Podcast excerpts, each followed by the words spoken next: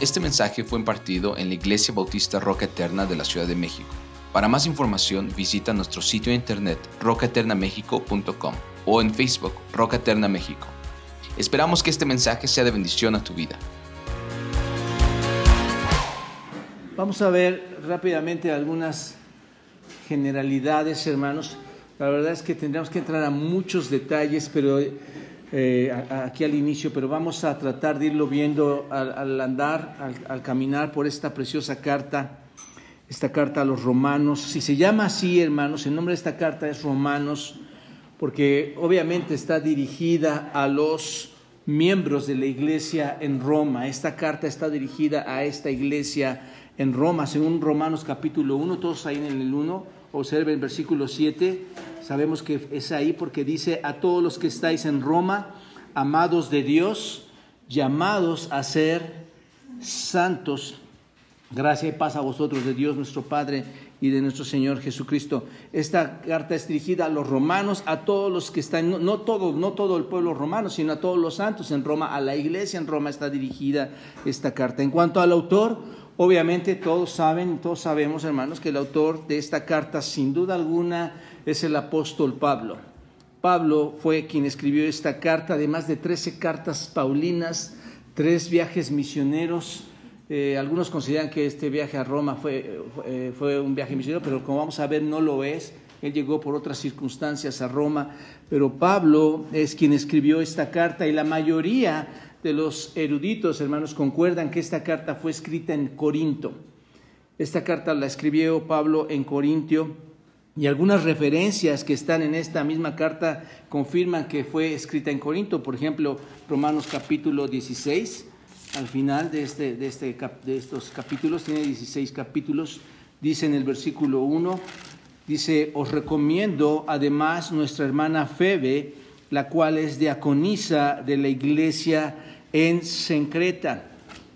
Febe era una diaconisa en esta iglesia, en la iglesia de Sencreta, era un puerto, era un puerto oriental, eh, de la ciudad de Corinto. Entonces entendemos que eh, estaba ahí, que Pablo y que estaba escribiendo esta carta, ella era portadora de esta carta, inclusive que iba a ser entregada a los santos ahí en Roma, según capítulo 16, versículo 2 de los romanos. También algo que apoya esto que estoy comentando, hermanos, ahí en el mismo versículo 23 del capítulo 16 dice, os saluda Gallo, hospedador mío y de toda la iglesia, os saluda Erasto, tesorero de la ciudad y hermano de y hermano de cuarto. O sea, se envía un saludo, observen, se está enviando un saludo de parte de Gallo, de parte de Erasto, residentes de esa misma eh, entidad ahí en Corinto.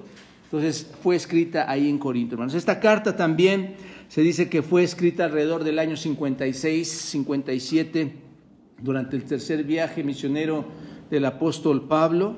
Y el propósito principal de esta carta, entre otros propósitos que veremos más adelante, que Pablo menciona más adelante, pero el propósito principal de, esta carta, de nuestro estudio, era enseñar a los santos en Roma las poderosas verdades del Evangelio de la gracia. Esto es importante, hermanos.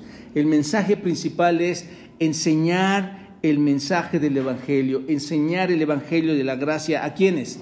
a todos aquellos creyentes que necesitaban instrucción apostólica, a todos aquellos creyentes que nunca habían tenido una instrucción de un apóstol. Pablo dice, a estos vamos a enseñar, a estos vamos a llevar el Evangelio. Entonces, en esta carta se va a encontrar mucha doctrina, hermanos mucha doctrina a partir del capítulo 1, versículo 11. Hay abundante doctrina. Pablo es uno de los que toca más en el Antiguo Testamento en esta carta, precisamente por ser un hebreo de hebreos, como lo vamos a ver en un momento más. Pero del 1 al 11 Pablo está tocando doctrina pura, hermanos.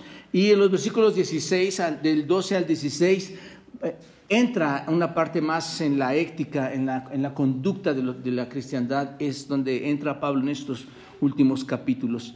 Finalmente, un dato interesante, hermanos, para compartirles a ustedes es que Pablo por mucho tiempo estaba interesado en, visitar la iglesia en Roma. Cuando tú lees Romanos sabes que, que Pablo deseaba ir a Roma porque no la conocía personalmente. Él sabía de estos creyentes en Roma, sabía de la iglesia a través de otros, Pero este viaje le había sido imposible, ah, se le había hecho imposible muchas veces. Había habido circunstancias que no le habían permitido llegar a Roma. Ah, vean el capítulo 1, versículo 13, observen.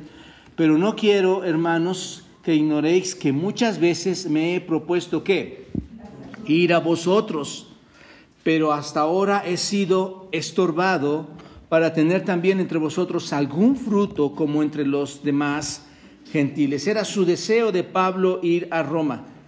Pero piensen, hermanos, en esto, algo muy importante, eh, en el plan de Dios, en la providencia de Dios, el que Pablo se haya visto imposibilitado de ir a visitar a Roma, ¿qué sucedió, hermanos? Precisamente como no podía ir a Roma, ¿qué hizo Pablo? Escribió esta carta a los romanos y le dio a todo el mundo, al mundo entero, le dio esta majestuosa carta esta obra grande que está incluida en el, Nuevo Testamento, inspirada por Dios y que está llena de doctrina del Evangelio. Lo vamos a disfrutar mucho, hermanos. Vamos a ver grandes verdades doctrinales en esta carta. Entonces Pablo al no ir escribe esta carta y ahora tenemos en nuestras manos esta poderosa carta que es a los romanos. Y como dato adicional, hermanos, cuando el apóstol Pablo eh, este, finalmente llegó a Roma, y les decía esto, llegó en calidad de preso, de presidiario. Llegó en esa calidad de preso, no como un viaje misionero, como les decía, no, un viaje calendarizado, no un viaje planificado como los otros viajes, sino llegó como un prisionero, este, y cuando llegó ahí a Roma como prisionero es donde empieza a desarrollar parte de su ministerio también. Empieza a escribir algunas cartas ahí en prisión, y esas cartas que fueron escritas en prisión es la carta de Éfeso, la, carta a los Efesios, la carta a los, a los Filipenses es escrita ahí, muy probablemente la carta de, de los Colosenses y Filemón fueron escritas también ahí en prisión por el apóstol Pablo. Entonces, esta gran epístola a los romanos, diría yo, es el libro por excelencia en el Nuevo Testamento, hermanos. Es el libro por excelencia en el Nuevo Testamento y lo vamos a ver, lo vamos a disfrutar. Todos los libros de la Biblia son excelentemente poderosos, hermanos, para transformar la vida de cualquier persona. De verdad, porque es palabra de Dios, ¿están de acuerdo?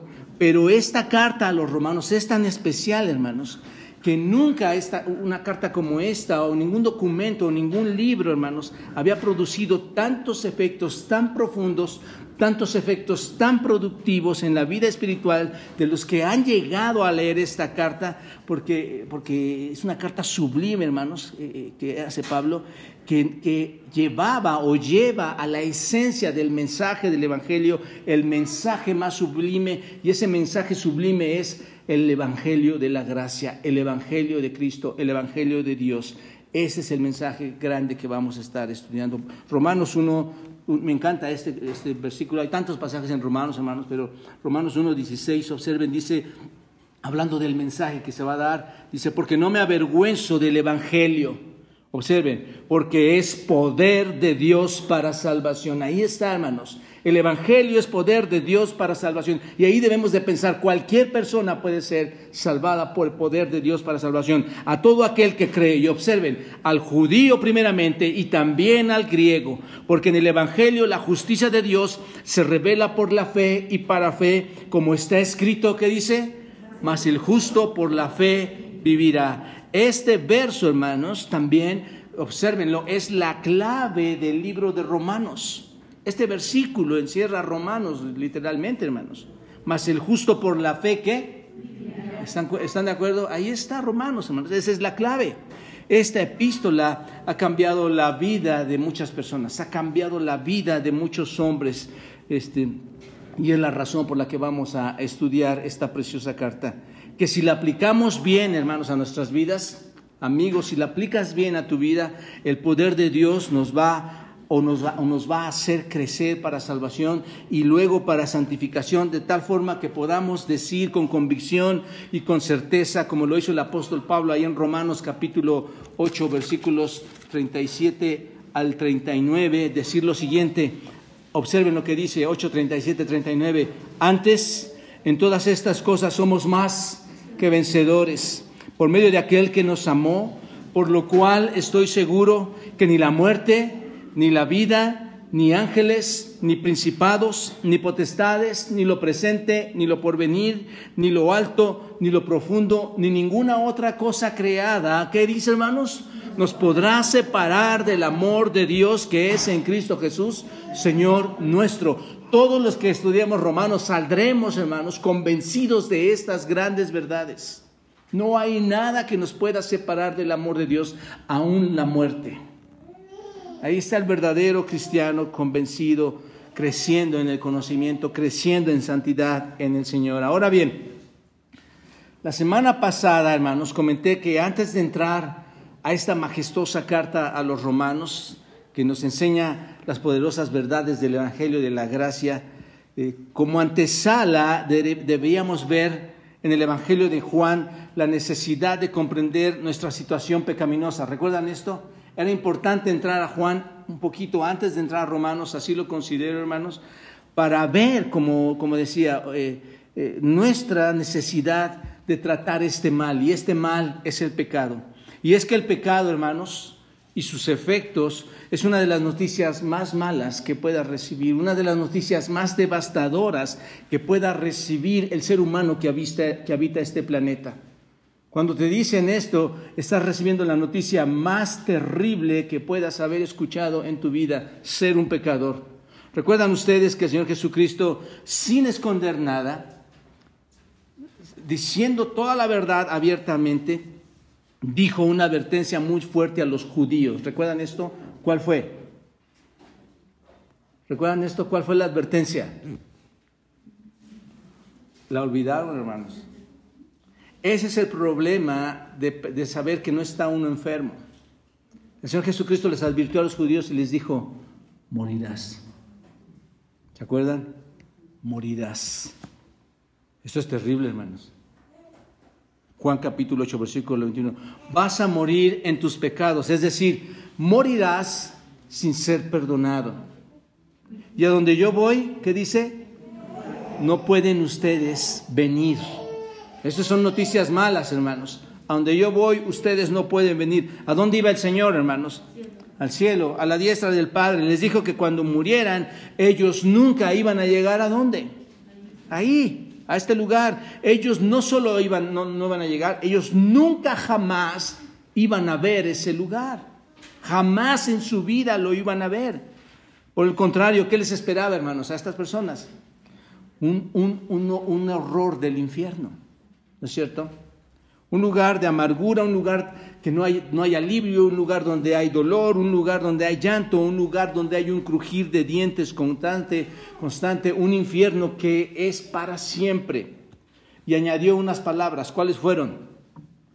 Me buscarás, me buscarás. ¿Y cuál es la noticia, hermanos?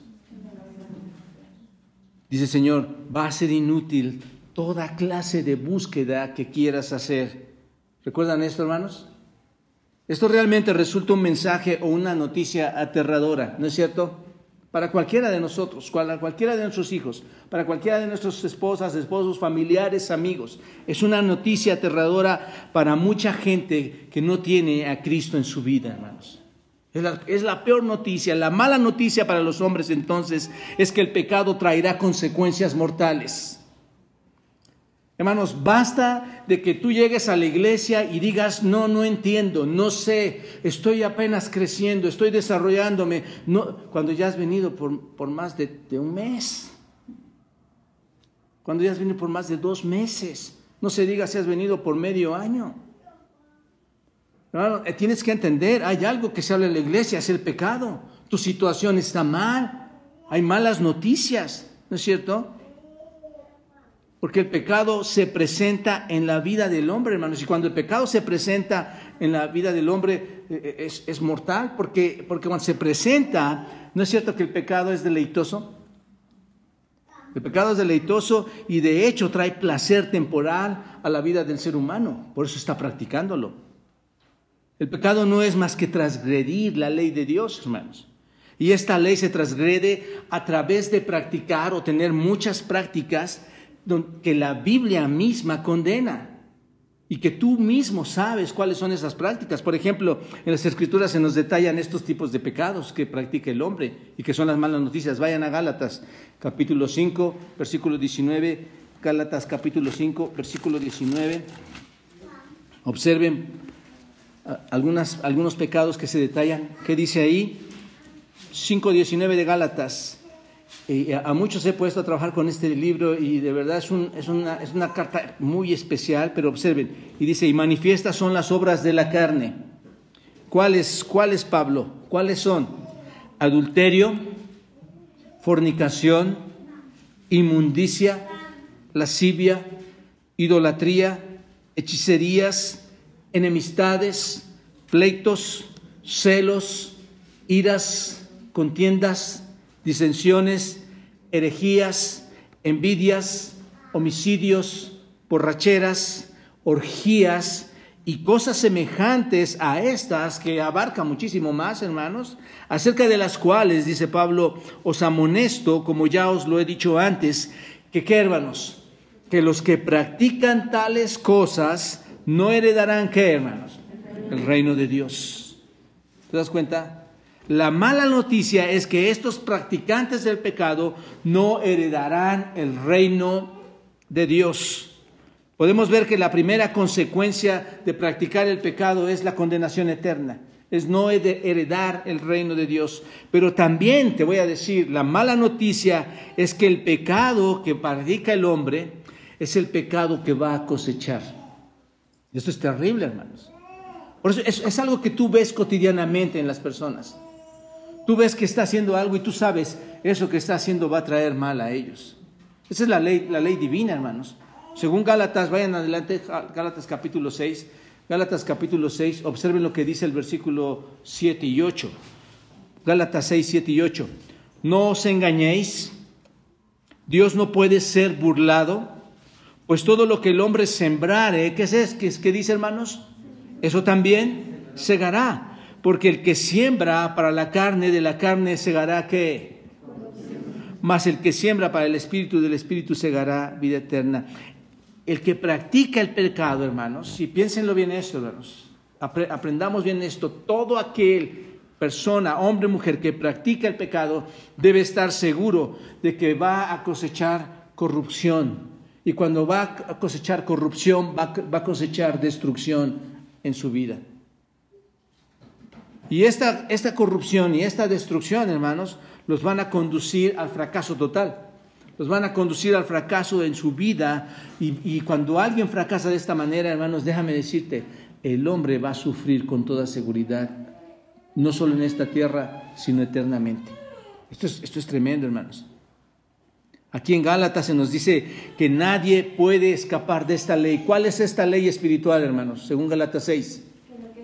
Lo que siembras, cosechas. Aquello que siembras cosechas, tal como ocurre en el orden natural. Si alguien va a sembrar frijol, ¿qué va a cosechar? Frijol. Si alguien cosecha maíz, ¿qué va a cosechar? Maíz. Pero si tú cosechas eh, papas, no, no creas que vas a cosechar jitomates. ¿Qué vas a cosechar? Papas, ¿no es cierto? Si sembramos para nuestra carne, vamos a cosechar muerte y corrupción, hermanos. Si, cosechas pecado, el punto es este, pecado cosecharás. Entonces la mala noticia no solamente termina ahí, la mala noticia es que cuando cosechas de esta forma, la mala noticia es que te vuelves esclavo de ese pecado. ¿Te das cuenta? Hermanos, lamentablemente la iglesia aún tiene personas llenas de esclavitud en su pecado. Esa es una mala noticia. Y en Juan capítulo 8, versículo 34, el Señor Jesús nos dice, y, no vaya, esto se lo leo textual, dice, Jesús le respondió, de cierto, de cierto os digo que todo aquel que hace pecado es que, hermano, esclavo del pecado. Dice el Señor Jesucristo, todo aquel que, que hace pecado, esclavo es del pecado. ¿Qué ley tan fuerte también es esta, no es cierto? Tú no puedes decir, no, no, no, yo no estoy sometido. Por supuesto que sí. Practicas el pecado, entonces eres esclavo de qué? Del pecado. Porque la ley de Gálatas, la ley espiritual, dice que eso es lo que vas a cosechar, ¿no es cierto? Entonces, una terrible noticia es que la consecuencia de pecar es que te vuelve qué? Esclavo. Esclavo. Y no hay, no hay cosa más lamentable, hermanos, que ver a un esclavo de su pecado, cómo lo domina, cómo lo lleva, cómo lo mortifica aunque parece que es un placer, hermanos. Un esclavo es una persona que, que, perdía todos sus derechos, es una persona que perdía o que pierde su libertad, por tanto no tenía una voluntad propia, no tenía la oportunidad de escoger, ese es un esclavo, ¿no es cierto? Sino que sus acciones y su vida se limitan al deseo de su amo. ¿Y cuáles son los deseos de su amo? El pecado. Ahí es a lo que se limita. Así es el hombre que practica el pecado, se vuelve esclavo del pecado, de su amo. Este es su, este es su amo, el pecado. Y no puede librarse de él, sino que este pecado, entre más tiempo pasa, ¿qué hace, hermanos? Más lo abraza, más lo sujeta, más lo harta con fuertes cadenas espirituales que lo arrastran hacia dónde, hermanos. Va llevándolo tan atado que lo arrastra hacia dónde. ¿Cuál es la consecuencia del pecado? El infierno está llevando, arrastras, porque se sujeta a eso hasta las mismas entrañas del infierno. Así que el hombre no tiene la capacidad de romper estas cadenas.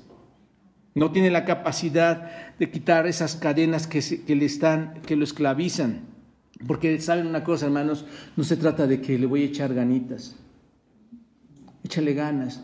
No se trata del esfuerzo humano, entiendan esta parte, hermanos. Por eso Romanos es tan majestuoso. No se trata de lo que tú puedas hacer, por mucho más esfuerzo que quieras salir de ahí. No se trata de ir a terapias psicológicas, a terapias eh, eh, de, ánimo. Lo, que, lo único que puede librarte de esto es que entiendas que son cosas espirituales, son cosas malignas. Lo único que puede librarte es el Señor Jesucristo. La mala noticia entonces es que el pecado destruye la vida de todas aquellas personas que lo practican. Es una mala noticia, hermanos. De hecho, cada bebé que nace en este mundo, cuando me dieron la noticia que había nacido un bebé, yo decía, es una bendición, ¿no es cierto? Pero es como las noticias, ¿no? te pasa, despiertas en la mañana muy contento y de repente dicen, mataron a este, asesinaron al otro, violaron a ella, secuestraron a este, eh, se mataron en esto, se suicidaron estos, se encendió esto. ¿Cuándo llega la buena noticia, hermanos, a este mundo? Y cuando supe del bebé pensaba en esta parte que escribí aquí y pongo, de hecho, cada bebé que nace en este mundo, cada minuto se encuentra, se va a encontrar con la mala noticia. Cuando nazca, se va a encontrar con la noticia y es que su pecado le va a llevar a dónde a este bebé? A la muerte. Obviamente hay principios en cuanto a los bebés que parten al cielo, me explico hermanos, pero estoy hablando de un bebé que nace, que se desarrolla, que es adulto, que tiene la convicción de elección, pero que elige pecar, que elige estar condenado en el pecado. Me estoy refiriendo a eso básicamente, porque el pecado, hermanos, es lo que produce la muerte espiritual. Una pregunta en este momento sería, ¿hay alguna buena noticia? ¿Tenemos buenas noticias en este tiempo, hermanos? ¿Hay buenas noticias sobre el pecado? ¿Hay alguna buena noticia sobre el futuro que le esperan a tus hijos, a, ti? ¿Hay alguna noticia de la vida después de la muerte? ¿Hay alguna buena noticia? ¿Hay alguna buena noticia? Bueno, hermanos, les comento que Pablo en el versículo 1 nos dice y nos trae una buena noticia. Hay buenas nuevas, hay buenas noticias. Y esa noticia, hermanos, ¿cuál es? El Evangelio, las buenas nuevas de Dios. Ahí está, hermanos. Eso es de lo que trata precisamente Romanos. En la carta de Pablo o la, la carta que Pablo escribió a los romanos, hay una noticia que es realmente muy buena, hermanos. Romanos tiene la mejor noticia que pueda haber recibido el hombre. Buenas noticias de que seas el hombre o la mujer que seas, hayas hecho lo que hayas hecho, la noticia es que tu pecado puede ser perdonado en Cristo.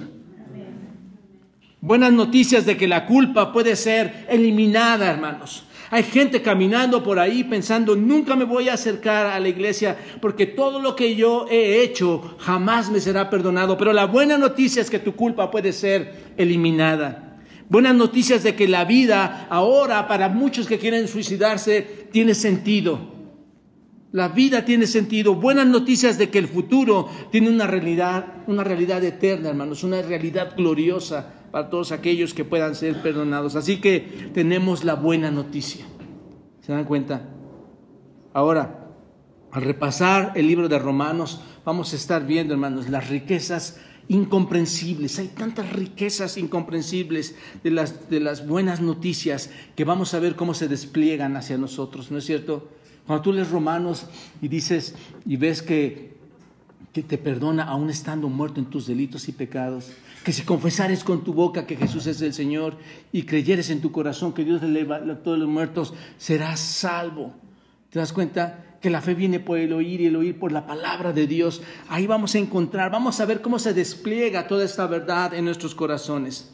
Y se desplegó en muchos hombres, hermanos.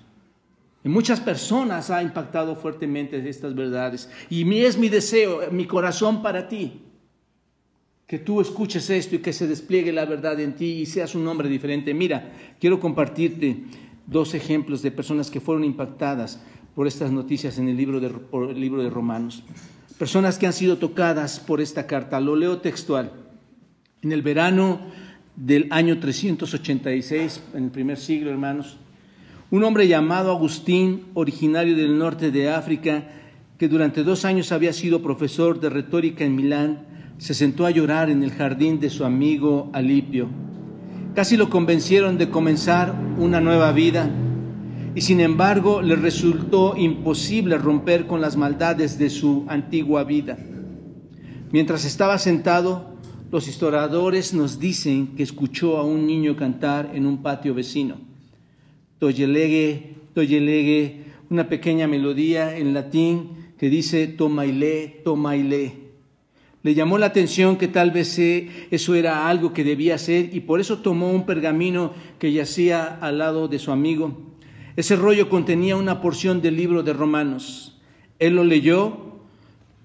Poned en el Señor Jesucristo y no hagáis provisión para la carne, para que la carne satisfaga sus lujurias. Estaba leyendo Romanos capítulo 13, versículos 13 al 14, que dice, andemos como de día, honestamente, no en glotonerías y borracheras, no en lujurias y lascivias, no en contiendas y envidia, sino vestíos del Señor Jesucristo y no proveáis para los deseos de la carne. Era lo que estaba leyendo Agustín. En ese mismo, este mismo hombre posteriormente escribió, no quise leer más que eso, ni tampoco lo necesitaba, porque al instante, al final de esta oración, una luz clara inundó mi corazón y toda la oscuridad de la duda se desvaneció. Y en ese mismo momento, por esta frase en el libro de Romanos, la iglesia, hermanos, recibió al gran Aurelio Agustín de Hipona, el teólogo y obispo de Hipona del primer siglo, transformado por haber recibido al Señor Jesucristo como su Salvador. Este hombre fue uno de los teólogos más grandes, más prominentes del primer siglo, hermanos, que enseñó a otros, como a Martín Lutero Martín Lutero es otra persona que fue tocada por romanos, lo leo textual, su vida monástica bajo la más tenaz disciplina entre los mejores agustinos, por una promesa hecha a Santa Ana, no, no satisfizo la conciencia de Martín.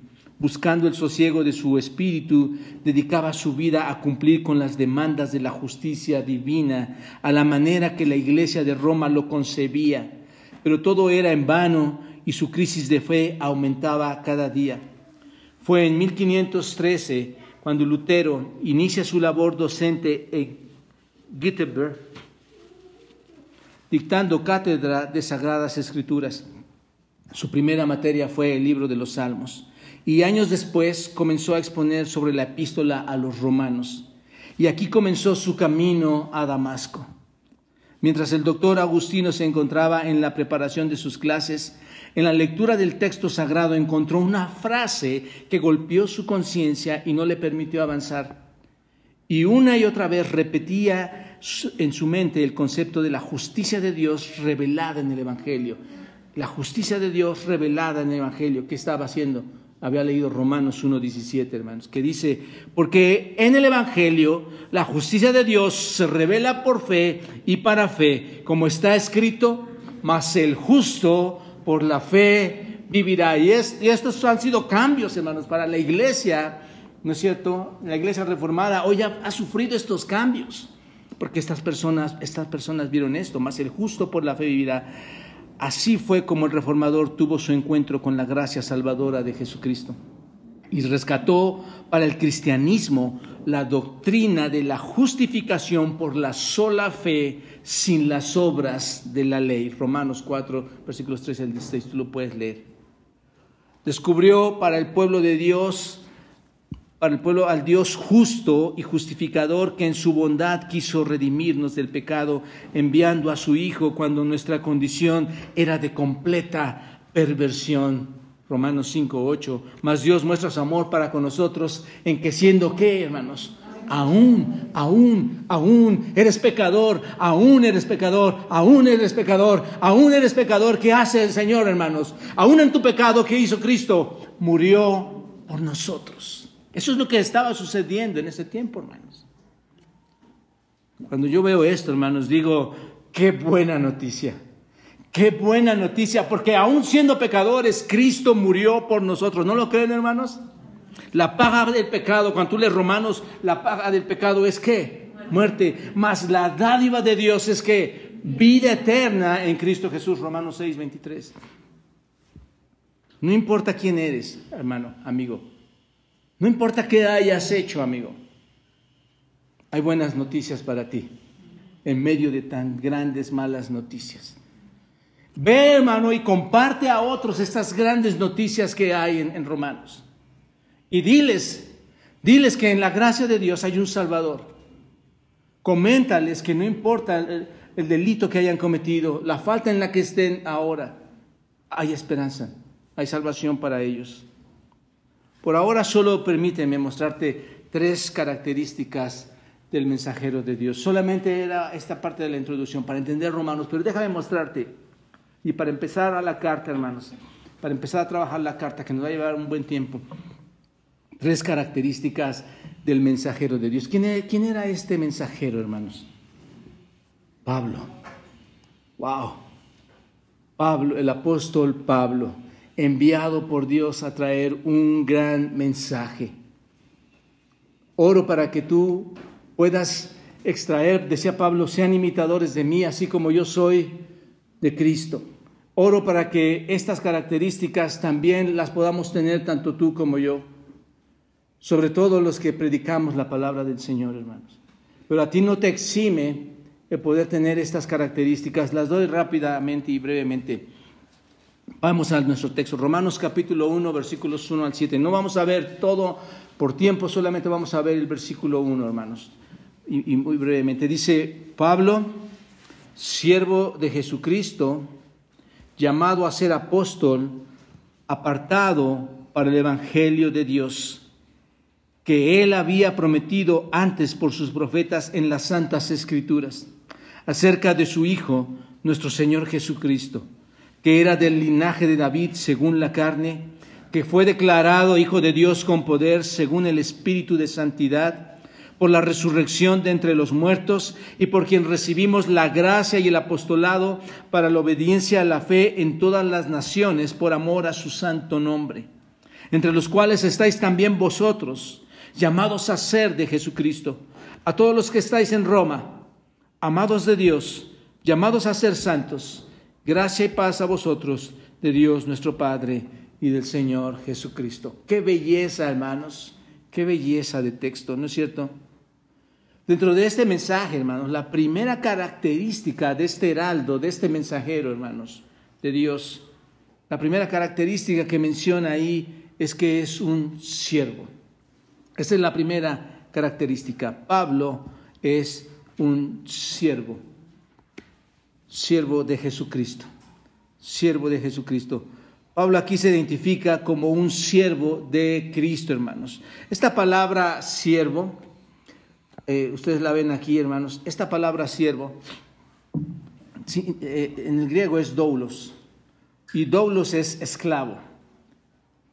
Es lo que significa. Pablo es un esclavo de Jesucristo. Esta palabra se usa cuando tú lees la carta a los Gálatas en su primer capítulo, versículos, este, versículo 10, cuando lees Filipenses capítulo 1, versículo 1, casi está al inicio de todas sus cartas. Cuando lees Tito 1.1, cuando lees Santiago 1.1, cuando lees Segunda de Pedro 1.1, Judas 1, esta palabra se usa de manera similar también, esclavo. Tienes que identificarlo cuando lo, lo veas. Y es muy importante, hermanos porque se dice que es el siervo de Dios, se identifica como esclavo. Generalmente cuando tú escuchas esta palabra esclavo, ¿qué es lo que entendemos, hermanos? Algo, algo malo, fuerte, ¿no es cierto? Entendemos o lo asociamos con este concepto de esclavo, lo asociamos con la idea de que alguien está dando un servicio en contra de su voluntad, ¿no es cierto? Está sirviendo a alguien eh, eh, involuntariamente, que está haciendo las cosas porque es esclavo y porque debe servir, pero de forma involuntaria, de forma forzada, no de forma natural, hermanos. Y, pensamos, ah, es un esclavo porque está recibiendo un trato muy duro, ¿no es cierto? Tenemos esa idea. En el sentido de, la palabra griega, hermanos, ese era, ese era, el sentido, un poquito. Pero, en, e, pero, esta no es la mejor interpretación de esta palabra, hermanos. No, no es la mejor interpretación de esclavo. Para entender esta palabra es necesario considerar lo que dice Filipenses 3.5. Vayan todos a Filipenses 3.5, hermanos. Filipenses 3.5. Dice así, Filipenses 3.5, circuncidado al octavo día del linaje de Israel, hablando de las, de las cosas de Pablo, de la tribu de Benjamín, ¿y qué dice? Hebreo de hebreos él era un hebreo de hebreos. Y esto nos deja ver, hermanos, que si era un hebreo de hebreos, era un erudito en cuanto al Antiguo Testamento. Pablo sabía mucho del Antiguo Testamento. ¿Qué, qué tiene que ver esto? Bueno, cuando se le llama a sí mismo o cuando se llama a sí mismo doulos, de Cristo, esto es siervo de Cristo, él quizá está pensando, hermanos, en el Antiguo Testamento, él quizá está pensando en pasajes en donde se llama a Abraham, a Isaías, a Josué, a Moisés como siervos de Dios, siervos de Jehová, está pensando en esto. Génesis 26, 24, si quieren acompañarme, si no lo leo yo. Génesis 24 dice así, y, él se, les y se le apareció Jehová aquella noche y le dijo, yo soy el Dios de Abraham, tu padre, no temas, porque yo estoy contigo y te bendeciré y multiplicaré tu descendencia por amor de Abraham, mi siervo. ¿Se dan cuenta? Una, forma especial de siervo, en donde hay una relación entre el amo y el siervo. Números, 17, números 12, 7, números 12, 7, hablando de Moisés, dice así, no así mi siervo Moisés, que es fiel en toda mi casa. Josué 24, 29 dice, Después de estas cosas murió Josué, hijo de Nun, siervo de Jehová. Estaba su mente de Pablo seguramente pensando en el Antiguo Testamento, en estos hombres. Isaías 23 dice, y dijo Jehová, de la manera que anduvo mi siervo Isaías, desnudo y descalzo tres años. Así que observen, hermanos, el énfasis no radica tanto en la bajeza de ser un esclavo de aquella época, porque, insisto, hermanos, entre los griegos, eh, la palabra griega y el hebreo son diferentes. Los griegos lo veían de esa manera, un siervo que sirve, que es maltratado, que, ¿me explico? Porque eh, se consideraba así, hermanos. En un sentido hay, hay cierta razón, ¿no es cierto, hermanos? En un sentido hay razón, delante de Cristo nosotros no tenemos ningún valor. Podemos llegar a aplicarlo también en ese sentido. ¿Quién es el que vale aquí? Es Cristo, ¿no es cierto? Pero este término se enfoca más en la devoción absoluta a Dios, en la sumisión total a su amo. Es así como la tenemos que tomar, hermanos. Pablo entonces pertenecía a Cristo sin reservas. Pertenecía a Cristo voluntariamente. Pone al Señor Jesucristo en la posición más alta. Dice, Él es el amo y yo soy qué? El siervo. Yo le sirvo a Él. El punto es que Pablo es eh, eh, ha elogiado o se ha elogiado como siervo, ¿no es cierto?, delante del Señor Jesucristo por amor al Señor Jesucristo y no por temor, no por miedo a Él. ¿Se dan cuenta? Es una forma de verlo así. Entonces, el siervo eh, eh, eh, es Pablo y dice, yo sirvo a Jesucristo. ¿Y quién, ¿Y quién es Jesucristo, hermanos? ¿A quién está sirviendo? ¿Al Mesías? ¿Está sirviendo al ungido? ¿Y está sirviendo a quién, hermanos? Al Salvador. ¿Se dan cuenta de quién es siervo y quién es su amo? Así que Pablo dice, yo sirvo plenamente, estoy rendido ante mi amo voluntariamente y estoy rendido ante él por amor. Esto es lo que nosotros tendremos que aprender. El verdadero siervo de Dios que lleva el mensaje a quien se rinde, hermanos. A Dios. Cristo, hermanos, lo había libertado de su pecado, ¿no es cierto? Lo había libertado, le había dado una libertad al apóstol Pablo, una libertad gloriosa. Tú ve después a Hechos y ve cómo Dios transforma a Cristo. La misma presencia de Dios transforma a Pablo, perdón, le da una libertad gloriosa que lo convirtió a él, se convirtió al Señor por amor a Jesucristo. ¿No es cierto? Y ahora lo convierte de un perseguidor de los cristianos. ¿A qué lo convierte, hermanos? A, un hombre que ahora es perseguido por los no cristianos, por estar llevando ahora el mensaje de Dios. ¿Somos esa clase de siervos, hermanos? Realmente, realmente somos, eh, podemos decir, soy siervo en el sentido hebreo, por decirlo así, aunque el griego lo aplica, soy siervo del Señor. Es muy importante entender esto. Así inicia la carta, hermanos, llamándose siervo. Otro aspecto, una segunda característica de este mensajero de Dios es que es llamado a ser qué? Apóstol, llamado a ser apóstol. Pablo, siervo de Jesucristo, llamado a ser apóstol. Esta palabra apóstol, hermanos, significa mensajero, significa embajador, significa misionero. Da la idea de alguien que está comisionado o que está enviado, ¿no es cierto?, a llevar algo, es, es, es cualquier persona, es, esto, véanlo de esta manera, apóstol, llamado a ser apóstol. Esta palabra, apóstol, apóstolos, da la idea, hermanos, desde que es alguien que está comisionado para llevar algo, y no se trata de una sola persona, es cualquier persona enviada por medio de quien se envía un mensaje, es esa persona que lleva el mensaje. Esto es un embajador, un mensajero, un enviado en su significado más amplio de esta palabra, hermanos, se refiere a cualquier persona mensajero del Evangelio. Si tú lo quieres ver así, a, grandes rasgos, lo más amplio, cualquier persona enviada a una misión espiritual, entre esas personas puedes estar tú y yo, ¿de acuerdo? Cualquiera, cualquiera persona que represente eh, al enviador, esto es a Cristo, está contenida en un sentido ahí que trae el mensaje de salvación. Por ejemplo, vayan a Filipenses 2.25. Filipenses 2.25, hablando de Pafrodito, que es mencionado aquí. Observen, Filipenses 2.25 dice, mas tuve por necesario enviaros a quién? A Pafrodito, mi hermano y colaborador y compañero de milicia, vuestro, ¿qué dice? Mensajero, ahí está, apóstolos. Esa es la misma palabra en, el griego, apóstolos, y ministrador de mis necesidades. Entonces, en, en sentido más amplio, todos somos mensajeros somos, somos apóstolos. Pero en el contexto de Romanos 1.1, en este texto se refiere a los doce apóstoles, hermanos, y a Pablo. Eso es a lo que está haciendo referencia Pablo realmente. Es el apóstol, es el apóstol por llamado divino, ¿se dan cuenta?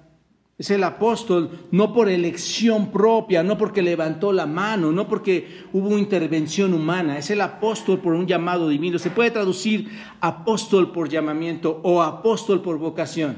Eso es, a lo que está haciendo referencia. Entonces, la idea es que él era un apóstol, este, no porque lo decidiera, hermanos, él mismo, por su propia cuenta, sino porque Dios decidió y efectivamente, ¿qué? Lo llamó, aquí está esta palabra, llamado. ¿Llamado por quién, hermanos? Llamado por Dios. ¿Se dan cuenta? Es muy diferente para entender esta parte. Aquí no hay nombramientos humanos, hermanos. ¿Se dan cuenta? Pablo no fue apóstol de Jesucristo, pero fue el gran apóstol llamado especialmente por Dios mismo. ¿No es cierto? Este, pasen rápidamente a Hechos 9.15 para entender esta parte. Hechos 9.15. Podemos ir desde Hechos 9, pero recuerdan ustedes, Pablo se dirigía rumbo a Damasco, recuerdan esta historia, Pablo va rumbo a Damasco para perseguir a todos los del camino, a todos los cristianos, el Señor va, se presenta ante él, lo detiene fuertemente, lo golpea, lo lleva al suelo y le quita la vista, ¿no es cierto? Lo ciega. Y luego vino un hombre este, llamado Ananías, que estaba muy preocupado, Ananías, porque el Señor lo había mandado a buscar a Pablo, y Ananías estaba muy preocupado por Pablo, por su comportamiento de Pablo, por todo lo malo que se hablaba de Pablo. Y en el versículo 15, observen, dice, observen muy bien esto, el Señor le dijo, ve, porque instrumento que, ahí está, porque instrumento que, escogido. ¿De quién? ¿Quién lo escogió, hermanos? Dios, un llamado de Dios me es este para llevar mi nombre en presencia de los gentiles y de reyes y de los hijos de Israel. Aquí está, aquí es importante, hermanos el llamado de Dios a los hombres. Probablemente hay un llamado en cada uno de nosotros para cualquiera de las actividades. Debemos poner mucha atención que ese llamado venga de Dios, hermanos. ¿Se dan cuenta? Pablo aquí lo vemos como una vasija elegida, como un instrumento elegido. No fue, insisto, su elección. ¿De quién fue la elección, hermanos? De Dios. Él dice que su llamado fue de Cristo mismo. ¿Recuerdan eso? Señor, ¿qué hago? Levántate y ve a, este lugar. Es un llamado del Señor. Si vas a representar al Señor Jesucristo en cualquier área, es mejor que sepas que el que llama es Él. ¿De acuerdo? Si vamos a llevar al Evangelio, saber que el llamado es de quién? Del Señor. Vas a representar al Señor Jesucristo, es mejor que sepas esto. Jeremías 21, 23, 21 habla de esto. ¿Recuerdan ustedes? Eh, no vayan, pero ustedes después leanlo. Jeremías en el capítulo 23, versículo 21 dice que hubo algunos profetas que fueron y hablaron, ¿no es cierto? Pero nunca fueron enviados por Dios y la gente nunca tenía que haber escuchado a estas personas, ¿no es cierto? Hoy en día, hermanos, hay tantos que, que, están ahí hablando, pero no deben de ser escuchados. Hay tantos que están hablando en representación del Señor, pero realmente son falsos profetas. Esa es la verdad. Han corrompido la iglesia, hermanos, a través de todos los siglos, a través de su, de su existencia, y hoy también continúan corrompiendo la iglesia, llevando eh, este, mensajes que no son de parte del Señor, porque su llamado ha sido personal, su llamado ha sido del hombre. Pongamos mucha atención en esto, hermanos, si somos llamados del Señor. La tercera característica, observenlo, apartado para el evangelio, apartado para el evangelio. Versículo 1 dice Pablo, siervo de Jesucristo, llamado ser apóstol, ¿qué dice? Apartado para qué, hermanos? Para el evangelio de quién? De Dios. Como, como apóstol, hermanos, llamado, Pablo sabía que había sido apartado por el Señor, ¿no es cierto? Apartado por el Señor para llevar el Evangelio. Hermanos, tenemos que saber esto, hermanos. El Señor seguramente nos, nos va a estar utilizando para algo a cada uno de nosotros. Y a Pablo lo usa para llevar el Evangelio de Dios. Desde el principio, hermanos, el apóstol Pablo sabía que había sido apartado para que él proclamara el Evangelio. Él sabía perfectamente esto. Y esto está muy claro ahí en Gálatas capítulo 1, versículo 15. Todos a Gálatas 1, 15. Observen lo que dice aquí, Gálatas 1, 1 15 eh, queda muy claro que Pablo lo sabía por lo que dice aquí Pablo en Galatas, dice versículo 15, pero cuando agradó a Dios, ¿que qué? Que me apartó desde dónde, hermanos? Desde el vientre de mi madre, ¿desde cuándo sabía, desde cuándo había sido apartado Pablo, hermanos? ¿Crees que nosotros hemos sido apartados por el Señor para algo desde antes? Por supuesto por supuesto, apartado desde el vientre de mi madre y me llamó por su gracia. Observa otra vez el llamado de parte de quién? De Dios. Revelar a su Hijo en mí para que yo lo predicase entre los gentiles. Hermanos, qué importante es orar por todos aquellos que son apartados para llevar el mensaje. Qué importante es que lleves el mensaje adecuado, ¿no es cierto? Apartado para llevar para un propósito especial por Dios.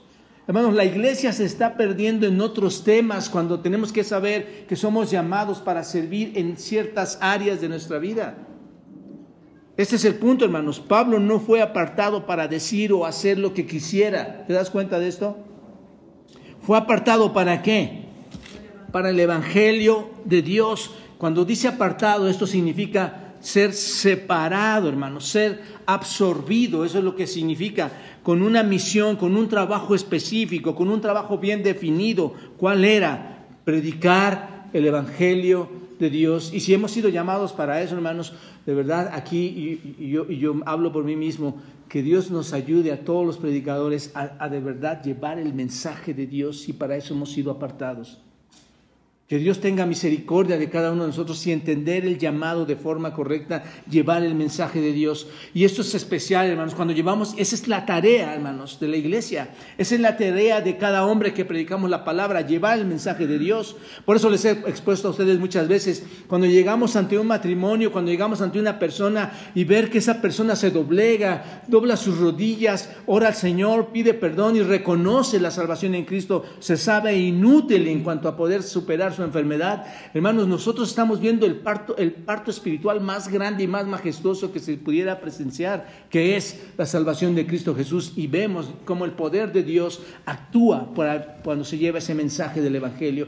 Y lo vemos en tu vida, lo vemos en tu vida transformada, cuando empiezas a tomar mejores decisiones, cuando empiezas a involucrarte en la iglesia, cuando empiezas a crear unidad, cuando empiezas a desarrollarte en tu mente en conocimiento y crecimiento del Señor. Ahí vemos que efectivamente tuvo lugar una nacimiento, una nueva criatura, por el mensaje de la palabra de Dios de alguien que ha sido apartado por él. ¿Y Pablo tenía oponentes? Muchísimos, hermanos. Pablo quería ser destruido, muchísimos, por quienes aparentemente le conocían o conocían del Señor y, y no le dejaban entrar incluso la misma iglesia. Pero sabe, hermanos, tienes que saber, cuando eres apartado, el poder de Dios está en ti. Este es el gran privilegio. Fue apartado por el Evangelio, fue separado, ¿no es cierto?, para predicar el Evangelio de Dios. Por eso, Hechos 26, vayan todos a Hechos 26. Me encanta este capítulo, hermanos. Hechos 26, versículo 16 al 18. Hechos 26, 16 al 18 dice, observen, está narrando después su, su conversión y lo que pasa y dice, pero levántate y ponte sobre tus pies porque para esto he aparecido a ti. Piensen, hermanos, el glorioso Señor, el siervo que sirve al ungido, el siervo que sirve a Dios mismo, le dice el Señor, porque para esto ha aparecido a ti. ¿Para qué? ¿Para qué? Para ponerte por ministro y testigo de las cosas que has visto y de aquellas en que me apareceré a ti, librándote de tu pueblo. Observen, iba a haber muchos conflictos, librándote de tu pueblo y de los gentiles a quienes ahora te envío. ¿Para qué, Pablo? Para que abra sus ojos, para que se conviertan de las tinieblas a la luz y de la potestad de Satanás a Dios, para que reciban por fe que es en mí perdón de pecados y herencia entre los santificados. Hermanos, para un predicador, para un mensajero de Dios, para un líder, para alguien que realmente es llamado por Dios, es un gran privilegio ver a alguien que ha sido tomado de las tinieblas y trasladado, trasladado a la luz de Dios es lo mejor que puede acontecer, hermanos. Ver cómo las personas son llevadas de la potestad de Satanás a Dios para que reciban la fe y el perdón de sus pecados y la herencia que les espera futura, hermanos. Pablo fue apartado para hablar del Evangelio de Dios. Es la narración o el relato de lo que Dios ha hecho para salvar, y lo vamos a ver en las próximas clases, es la narración de lo que Dios ha hecho para narrar, para relatar todo lo que puede hacer Dios para salvar a los pecadores, todo lo que Dios ha hecho para, para el mundo que está perdido en su pecado. Esa es la tarea, llevarles este mensaje. No es lo que nosotros debemos hacer, sino lo que Dios en Cristo ha hecho por nosotros, hermanos. No es lo que tú pienses, la parte más importante, la parte que destaca más es llevar las buenas noticias de lo que Dios ha hecho y seguirá haciendo para aquellos que, que sean también tocados por el Espíritu. Y concluyo con esto, hermanos. En esta breve presentación que acabamos de iniciar en el versículo 1, hermanos, Pablo eh, la presenta aquí, que hace en esta carta, tenemos un hermoso modelo, ¿no es cierto? No sé si lo ven un modelo que puede ayudarnos a que podamos reconsiderar, hermanos. Escucha esto bien. Que puedas reconsiderar, que puedas replantear tus decisiones de servicio dentro de la iglesia. Que puedas entender por qué voy a la iglesia, para qué voy a la iglesia, que consideres tus, decisiones de servicio, que consideres tus verdaderas motivaciones, que consideres la realidad práctica de la vida de la iglesia, hermanos, en cuanto a tu servicio a Dios. Les pregunto, asumimos nuestra condición de siervos del gran rey. Esto es, ¿realmente te consideras un siervo y asumes esa responsabilidad? Y ya entendimos qué es la palabra siervo. ¿La asumes? Dos, estamos experimentando que somos enviados a dar el Evangelio. ¿Entiendes esta parte? Tú estás aquí en la iglesia, pero tu responsabilidad es individual y por fuera que tu don se desarrolle de llevar el mensaje a otros. No se trata de que sea el domingo únicamente. Tú lo haces por fuera y aquí es experimentas que eres enviado a dar el evangelio. Y tres, conoces los términos de nuestra misión y estamos enfocados a su fiel cumplimiento. ¿Conoces qué es lo que tienes que, los términos para llevar ese mensaje? Esto es lo que Pablo aquí nos dice, hermanos, con estas tres cosas. Así que oro para que esto suceda en cada uno de ustedes, hermanos, en cada uno de nosotros. Padre, gracias por este precioso y majestuoso libro, Señor, escrito por, ti, por, tu propio Espíritu, Señor, guiado, guiando a Pablo para que hablara a una iglesia en Roma, Dios. Una iglesia que necesitaba la ayuda apostólica, la instrucción apostólica. Y te plació escoger a, Pablo para hacer esto, Señor. Pero no quedó ahí, sino que ha trascendido hasta nuestros tiempos. Y hoy, Señor, podemos ver que hay buenas noticias en medio de, tan tenebroso, Señor, y profundo eh, malestar y, y obscuridad que este mundo nos, nos muestra, Señor. Hay buenas noticias. Tú puedes salvarnos en Cristo Jesús. Puedes perdonarnos en Cristo Jesús. Puedes trastornar nuestros corazones, llevarlos a una vida, Señor, para que, para que de la muerte vayamos a una vida espiritual. Padre, ayúdanos a ser como nuestro Señor Jesucristo, al cual Pablo imitó, Señor lo imitó para ser un siervo, un siervo verdadero, un siervo fiel, que fue llamado, Señor, por ti mismo, para llevar un mensaje especial.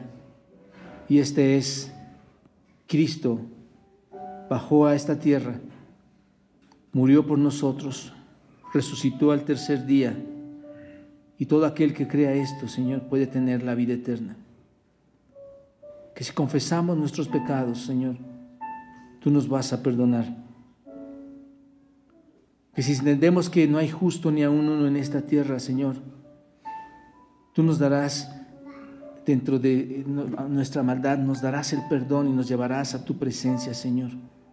Qué gran noticia saber que el día que moramos estaremos delante de ti, Señor, a pesar de ser lo que somos, solo por tu misericordia y tu perdón, Señor porque justificados por la fe, ahora tenemos paz para contigo, Señor.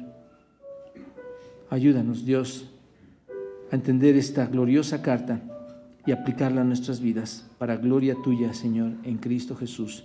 Amén.